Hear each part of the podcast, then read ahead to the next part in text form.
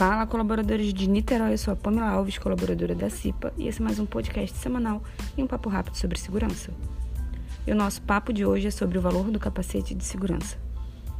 Existe uma certa resistência dos trabalhadores que eventualmente deixam de utilizar o equipamento.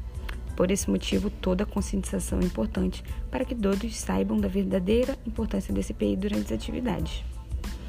Destina-se à proteção da cabeça do trabalhador contra impactos causados por quedas de materiais, batidas e, dependendo do modelo, até mesmo contra choques elétricos. Deve ser parte integrante do seu dia a dia como instrumento importante de trabalho, dependendo da função a ser realizada. Podemos identificar no mercado três principais tipos: tipo 1, capacete de segurança com aba total, tipo 2, aba frontal e tipo 3 sem aba. Além disso, você também encontrará duas definições adjacentes, classe A e B. Ainda assim, podemos encontrar outros tipos de capacete de proteção com algumas variações, dispositivos específicos de acordo com a função a ser exercida pelo trabalhador.